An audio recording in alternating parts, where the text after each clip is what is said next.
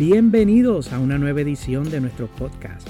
Mi nombre es Juan Carlos y aquí compartiremos historias y vivencias de fe, estudios bíblicos, lecturas de la Biblia, momentos de oración, reflexiones y las transmisiones de nuestra comunidad de fe, Iglesia en Casa, aquí desde Carolina del Norte. Así que comencemos con el episodio de hoy.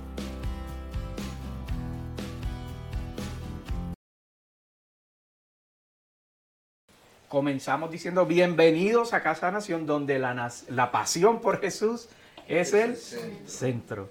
Aleluya. Así que acompáñame ahí donde tú estás en oración. Vamos a inclinar nuestros rostros, a pedirle al Señor eh, que nos hable, que nos hable en el día de hoy. Padre, en el nombre de Jesús, gracias Señor por una mañana preciosa, Señor, que nos regalas, donde podemos venir, Señor, delante de ti, reunirnos y venir delante de ti, Señor, a adorar y a bendecir tu nombre, a estudiar las escrituras, Señor, a ver qué, a ver qué tú nos quieres revelar, Señor, para esta, esta semana, Señor. Yo te pido que en el nombre de Jesús, tú, Señor, pongas, haga nuestros corazones receptivos, que el Espíritu Santo de Dios haga nuestros corazones receptivos a, a la palabra, que cale hondo, que marque nuestras vidas, que eh, nos, nos, transforme, nos cambie, nos redarguye, Señor, que nos, nos dé ánimo, que nos dé, Señor, eh, corrección, que nos dé transparencia, Señor, que nos dé acercamiento hacia ti y contigo, Padre. En el nombre de Jesús, yo te doy gracias por cada persona que está en este lugar, Señor, y que nos ven y nos escuchan a la distancia, Señor, gracias. Gracias por el privilegio de poder llevar tu palabra en la mañana de hoy, Señor o a través de esta transmisión. En el nombre de Jesús, yo te pido que una vez más me uses, Señor, para tu gloria y tu honra, Señor, que yo pueda ser un instrumento de bendición y que nosotros, Señor, podamos, como te decía, crecer en ti, Señor, ser transformados, Padre, que eh, podamos reflexionar y mirar hacia atrás y darnos cuenta lo mucho que hemos crecido en ti, Señor, y contigo. Por Jesús yo te doy gracias. Amén y amén. Aleluya. Mientras yo estaba eh, preparando las notas de esta semana y lo que quería hablar con ustedes, yo estaba eh, recordando, tratando de recordar, eh, para ser alusivos con lo que estamos viviendo, celebraciones de Navidad que yo pudiese como que recordar y, y quiero comenzar pidiéndote que te tomes unos segundos y tú ahí donde estás, pienses cuáles son las mejores experiencias de Navidad o momentos o recuerdos que tú que tú recuerdas? ¿Cuándo fue la primera Navidad de la cual tú tienes conciencia que te acuerdas? En mi caso, yo estaba pensando sobre esto y venían a mi mente distintos eventos, más allá de, de los regalos que, que, yo pude haber recibido como niño, excepto uno que otro, eh, que, que, todavía los recuerdo con, mucho, con mucha emoción. Me encantan los juguetes, me gustan mucho los juguetes, todavía de viejos me gustan los juguetes. Eh, pero sí, lo que más recuerdo son las experiencias esos juntes familiares, esos, esos juntes con los amigos, eh, los olores, los olores cuando estaban cocinando en, un lugar, en, la época de Navidad, en casa de los abuelos, de los padres, de los amigos, las canciones. Eh, eh, en Puerto Rico se, se, canta mucho en Navidad bueno, yo creo que se canta mucho durante todo el año, pero hoy es un día, un día donde en cada casa donde tú vas, de seguro la música está a todo volumen, o si no alguien saca una guitarra, unos panderos, eh, eh, lo que puedan, eh, unos palitos, un cencerro, una pandereta, y se está cantando canciones de Navidad. recuerdo esos abrazos, ¿verdad? Esos abrazos de Navidad que son así como intensos, las risas. Esas son las cosas que yo más podía recordar. Y mientras yo pensaba en eso, yo también reflexionaba sobre la Navidad y pensaba cuando eh, José y María recibieron la noticia de que los planes que Dios tenía para con ellos. Eh, yo trataba de imaginarme eh, ¿Qué pudieron, ¿Qué pudieron, pensar ellos cuando recibieron la noticia de, los planes que Dios quería manifestar a través de ellos? Y yo pensaba que en, un José que estaba comprometido con María y que se estaba enterando en ese mismo momento que ella estaba embarazada y que él no tenía nada que ver con el asunto. Eh, yo pensaba también en lo que pudo haber eh, pasado por la cabeza cuando se enteró de esos planes y cómo escogió responder ante lo que yo llamo una bomba de noticias, ¿verdad? Porque los, tuvo que haber estremecido eh, significativamente. Y la Biblia nos deja saber cómo ellos respondieron eh, luego de, específicamente voy a comenzar con José, luego de haber, haber sido enterado del embarazo de su prometida en ese entonces. Entonces quiero que me acompañes en las escrituras al Evangelio según San Mateo, eh, capítulo 1 y versos 18 y 19. Voy a comenzar, eh, como te dije, viendo la reacción de José y luego la de María. El verso 18 lee en el nombre del Padre, del Hijo y del Espíritu y la iglesia dice, amén. amén. El nacimiento de Jesucristo fue así. Su madre, María, estaba comprometida para casarse con José, pero antes de unirse a él resultó que estaba embarazada por el poder del Espíritu Santo. 19. Como José, y aquí vamos a ver su reacción, su esposo era un hombre justo y no quería exponerla a la vergüenza pública, decidió romper en secreto el compromiso. Ahora vamos a saltar el verso 24, donde habla específicamente cómo reaccionó. Cuando José se despertó, hizo lo que el ángel del Señor le había mandado y recibió a María, ¿por qué? Por esposa. Entonces, ahora vamos a ir sobre la reacción de María. En Lucas capítulo 1 y verso 38 dice la palabra del Señor, esta fue la respuesta de María. Aquí tienes a la sierva del Señor, contestó María que, que Él haga conmigo como me has dicho. Con esto el ángel la dejó. Cuando yo, cuando yo leía sobre estas dos estas expresiones bíblicas que nos hablan específicamente de cómo ellos reaccionaron, yo no podía pensar eh, en otra cosa eh, eh, y, y, le voy a pedir permiso para tener una licencia así imaginativa. ¿Qué hubiese ocurrido si María y José, en vez de decirle, hágase conmigo, en este caso María, hágase conmigo como el Señor disponga y José diga, sí, voy a hacer como tú me estás diciendo, le hubiesen dicho no a Dios. Y hoy yo quiero hablarte un poco precisamente de eso bajo el título Navidad sin Cristo. Y comienzo diciendo que eh, leía un reporte reciente de que nosotros, las personas, eh, eh, tomamos alrededor de 35 mil decisiones al día. 35 mil decisiones todos los días, tú es un promedio de lo que tomas. Aunque la mayoría son de forma automática, tomas la decisión y ni siquiera te das cuenta que estás tomando una decisión, hay una gran cantidad que no lo son. Nosotros todo el tiempo estamos decidiendo, todo el tiempo, todo el tiempo, desde cosas triviales hasta cosas que pueden cambiar el rumbo de nuestras vidas. Y me gustaría que hoy me permitas explorar de modo eh, especulativo cómo hubiese sido la historia si, si los eventos de María y José hubiesen sido diferentes a lo que las escrituras nos registran.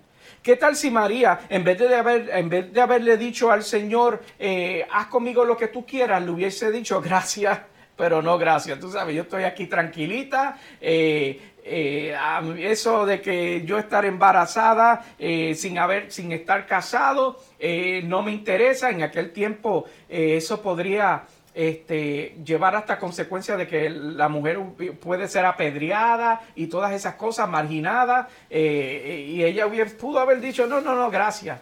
¿O qué tal José si le hubiese dicho, eh, eso suena muy bonito, pero yo no estoy interesado en ese rollo, yo estoy tranquilo aquí, yo mejor me desaparezco, le deseo lo mejor a María y que a ella le vaya bonito y yo me busco alguna chica que no tenga tanto lío como esta que tú me estás describiendo?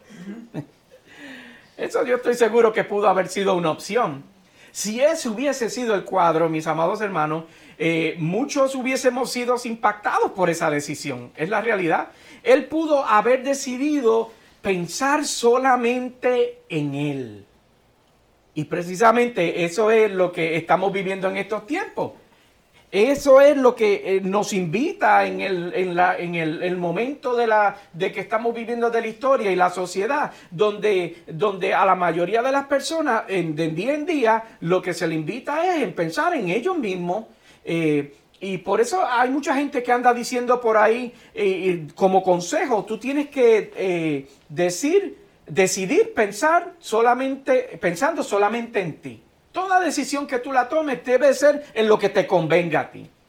Decide pensando en lo que tú entiendas que sea mejor para ti, Y olvídate del, resto, olvídate, no, olvídate de tu, de tu pareja, olvídate de tus hijos, olvídate de donde tú estás en tu vida. No, no prestes atención de eso, solo enfócate en ti. Eso es lo que se nos enseña en esta actualidad y no nos estamos dando cuenta de que esa es la realidad. Entonces, ¿para qué es que celebramos nosotros la Navidad? Pues nosotros celebramos la Navidad porque es nuestra oportunidad de preguntarnos si Cristo también ha nacido en nuestros corazones. El Señor ya nació en nuestros corazones, en nuestras vidas. Tenemos rastros del nacimiento de Manuel, del Dios con nosotros, en nuestro diario vivir.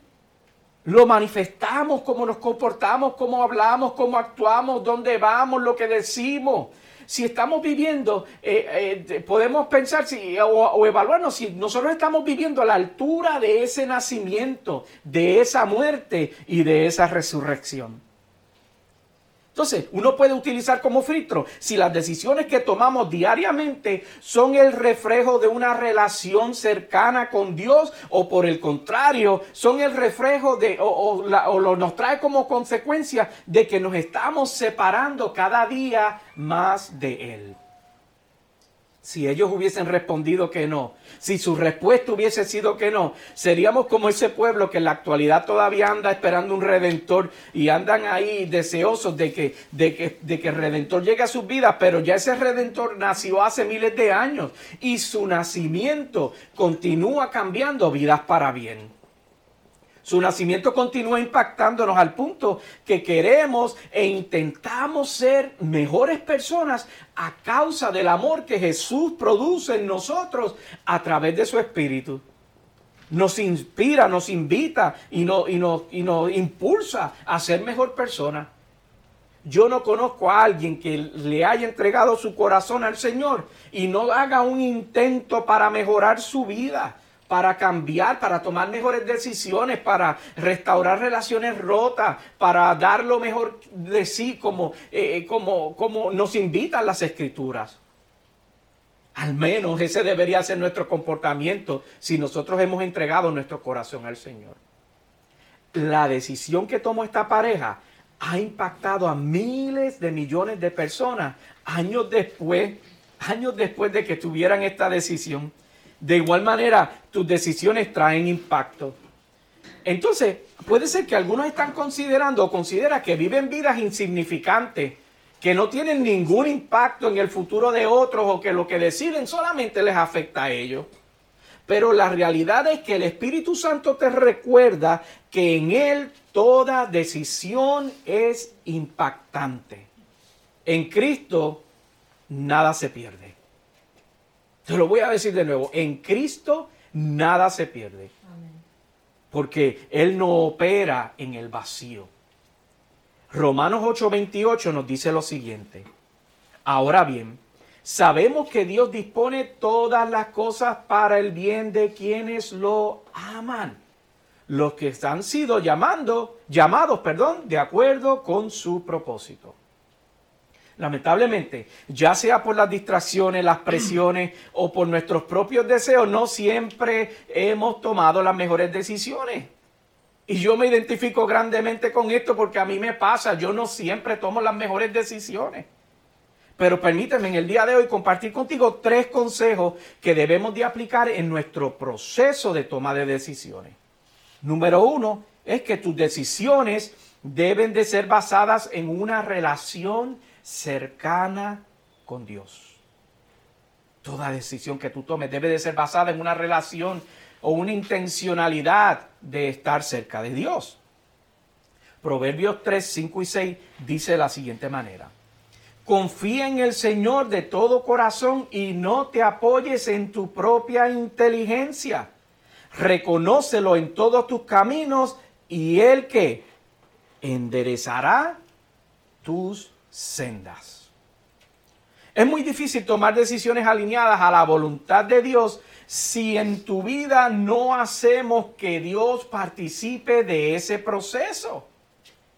Tienes que ser intencional en darle espacio a Dios en tu vida. Hay que, hay que eh, ser intencional, esa es la palabra. Hay que ah, ser estar consciente de todo lo que hagamos, todo lo que pensamos y todo lo que digamos. Eh, hay espacio para Dios en ese proceso. Yo no puedo salir y ir a, una tienda y comprarle un par de zapatos a mis hijos si yo no sé ni siquiera el tamaño que, que ellos calzan, si yo no sé el estilo que prefieren o el color que les gusta. Probablemente voy a traer unos zapatos que no van a hacer funcionar porque no les van a servir o no les van a gustar o no es lo que necesitan. Yo puedo hacer un esfuerzo e intentar escoger algo adecuado para ellos, pero probablemente no lo consiga. Asimismo es Dios. Asimismo esto con Dios. Necesitamos creer en Él, en su conocimiento, en su presencia y tenemos que tener una dependencia continua de Él. Salmo 145, 8 dice, el Señor está cerca de quienes lo que invocan, de quienes lo invocan en verdad. Lo voy a leer de nuevo porque es una revelación profunda que tiene este versículo. El Señor está cerca de quienes lo invocan y de quienes lo invocan no meramente por usar una expresión, sino de aquellos que lo invocan de verdad. Tú quieres que Dios esté cerca en tu vida, tienes que invocarlo. Tienes que tenerlo presente. Tú quieres que Dios sea manifiesto en tu vida, tú tienes que provocarlo para que Él sea parte de tu proceso diario de vivir. El consejo número dos dice, le pido al Espíritu Santo que me ayude a tomar esas decisiones que son más importantes. Juan 14, 26 dice lo siguiente, pero el consolador, el Espíritu Santo, a quien el Padre enviará en mi nombre, les enseñará todas las cosas y le hará recordar todo lo que he dicho. Nosotros tenemos la promesa de Jesús revelando que el Espíritu Santo nos enseña, nos instruye, nos guía y además nos recuerda que lo que Dios quiere para nosotros. Mis peores decisiones, y estoy haciendo transparente aquí, haciendo una confesión, mis peores decisiones siempre han sido cuando yo he excluido a Dios del proceso. Yo nunca he obtenido un resultado positivo cada vez que yo excluyo a Dios del proceso. Mi recomendación o mi consejo número tres dice, ¿cuál es la motivación que tú tienes para tomar una decisión? Colosenses 3:17 dice lo siguiente, y todo lo que hagan, de palabra o de obra, hágalo en el nombre del Señor Jesús, dando gracias a Dios el Padre por medio de Él. Lo que te estoy diciendo y lo que, y lo que estoy haciendo está haciendo o va alineado con lo que Dios me ha pedido a mí hacer. Ese resultado de mi decisión será eh, algo que provocará bendición a mi vida, será algo que provocará bendición a la vida de otros. Lo que yo estoy tratando de decidir me va a acercar a Dios, me hará crecer, me permitirá ayudar a otros. Nosotros estamos muy cerca, eh, a solo una semana de, de, comenzar un nuevo año. Y en esta época es donde muchas personas comienzan a pensar y se trazan el plan de cómo quieren vivir el próximo año. Y donde probablemente se pondrán metas que desean o les gustaría alcanzar. Y este proceso es bien importante, pero más importante es que en cada una de esas metas que nosotros nos propongamos, Dios esté en ese proceso. Porque si José y María no hubiesen considerado lo que quería Dios de ellos en ese proceso, probablemente la historia no sería como la estamos contando hoy en día, sería un tanto diferente. Nosotros vivimos la celebración de Navidad con Cristo a causa de unos chicos que decidieron no operar egoístamente, sino que rindieron su voluntad a Dios. Entonces, el Espíritu Santo nos pregunta hoy, ¿estás dispuesto a ofrendar tu voluntad o prefieres vivir una Navidad sin Cristo? Estamos dispuestos a ofrendar nuestra voluntad, nuestros deseos, nuestras pasiones, nuestras metas, ofrendárselas al Señor para vivir una, una, vida eh, eh, alineada a lo que Dios quiere para, para nuestra vida o por el contrario no lo vamos a hacer y vamos a preferir vivir, a vivir una Navidad sin Cristo. Yo concluyo con estos versículos que nos proveen un resumen del verdadero significado de la Navidad y se encuentra en la primera carta de Juan, capítulo 4, dos versículos 9 y 10. Primera de Juan 4, 9 y 10. Así manifestó Dios su amor entre nosotros, en que envió su único Hijo al mundo para que vivamos por medio de Él.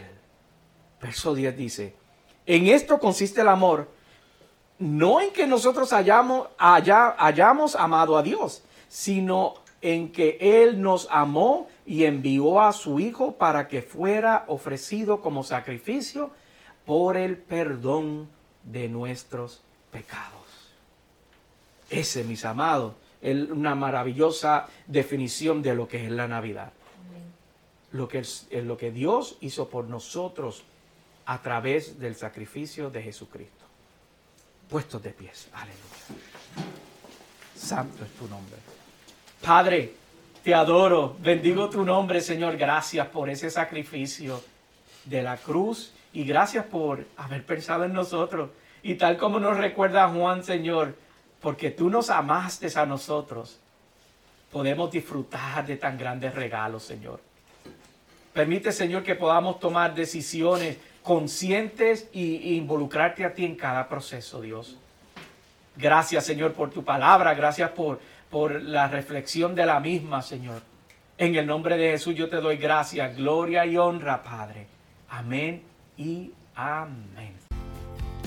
Hasta aquí este episodio de hoy, esperando que te haya sido de mucha bendición. Recuerda que puedes dejarnos un comentario o enviarnos algún mensaje. Para nosotros es un honor y un privilegio que hayas sintonizado en el día de hoy. Y recuerda que puedes visitar en la página de internet pastorjuancarlos.com o iglesiacasanación.org. Hasta la próxima transmisión. Sean todos bendecidos.